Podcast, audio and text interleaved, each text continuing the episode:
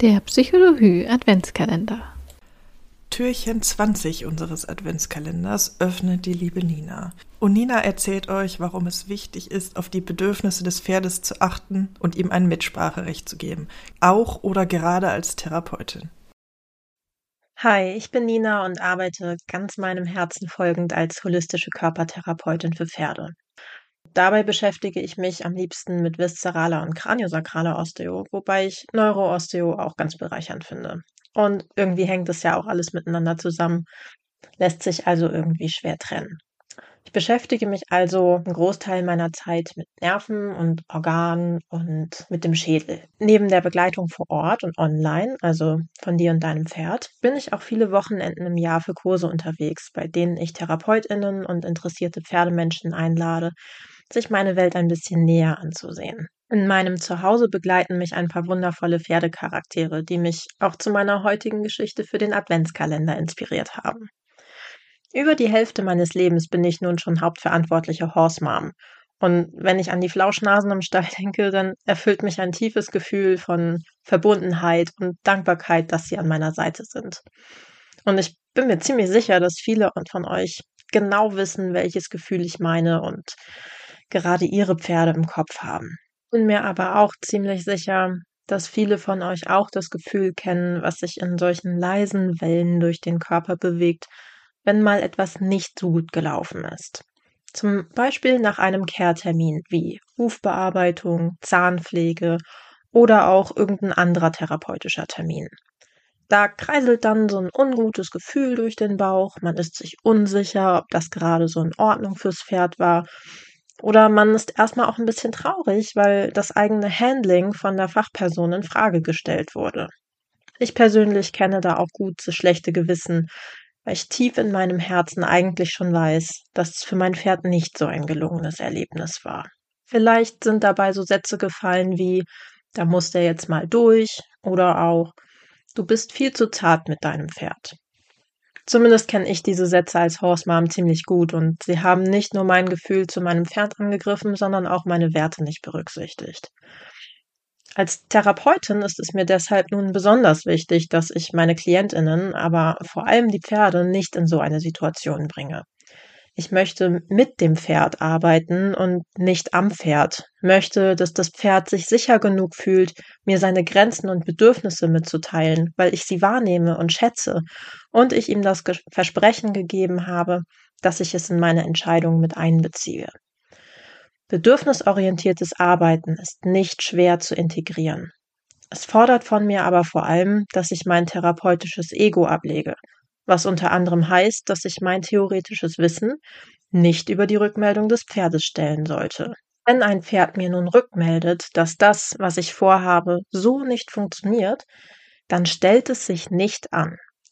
Diese Zeichen beginnen übrigens nicht erst mit einem Beißen oder Treten, sondern sind vorab schon viel leiser wahrnehmbar. Vielleicht ist es ein Kräuseln der Nüstern oder ein Zusammenbeißen der Zähne. Vielleicht ist es eine Gewichtsverlagerung von mir weg oder auch ein Blick in die Ferne. So subtil sie auch sein mögen, sie sind da und vollwertige Meinungsäußerungen. Reagiere ich auf diese Äußerungen, kann mir das Pferd nicht nur zuverlässig erzählen, wann es eine Pause oder mehr Raum für sich braucht, sondern auch, welche Form von Unterstützung es benötigt. Es darf entscheiden, was mit seinem Körper geschieht und vor allem auch auf welche Weise. So bekommt es mehr Verantwortung und auch Kontrolle zurück. Und wenn wir hier gerade das Stichwort Verantwortung haben, ich bin der Meinung, dass meine Verantwortung als Therapeutin auch darin liegt, den Termin für das Pferd zu einem erfolgreichen Erlebnis werden zu lassen. Hört sich super schlüssig an, oder? Aber aus eigener Erfahrung und aus Gesprächen mit meinen Pferdekontakten weiß ich, dass das oft nicht der Fall ist. Manchmal wird es mit fehlender Zeit begründet oder die Aussage fällt, dass dieses oder jenes jetzt genau das Richtige für das Pferd wäre. Weiß ich jetzt nicht, ob ich mir anmaßen sollte, für eine meiner Ideen über die Grenzen des Pferdes hinwegzugehen. Da wären wir dann auch schon wieder beim therapeutischen Ego, was natürlich auch auf alle anderen Kehrberufe zutreffen kann. Meine Stallfamilie und ich haben dieses Jahr ein besonders beeindruckendes Beispiel bei der Zahnpflege erlebt. Bedürfnisorientiertes Vorgehen funktioniert eben in jedem Bereich. Und der Zeitfaktor kann es ehrlicherweise auch nicht sein, denn Termine, bei denen man einen kooperativen Dialog mit dem Pferd führt, sind im Übrigen äußerst effizient. Nicht, dass das ein Kriterium sein sollte. Um das Ganze abzurunden, wir sind nicht allein mit dem Gefühl, dass wir und unsere Pferde es wert sind, während eines Care-Termins bedürfnisorientiert betreut zu werden.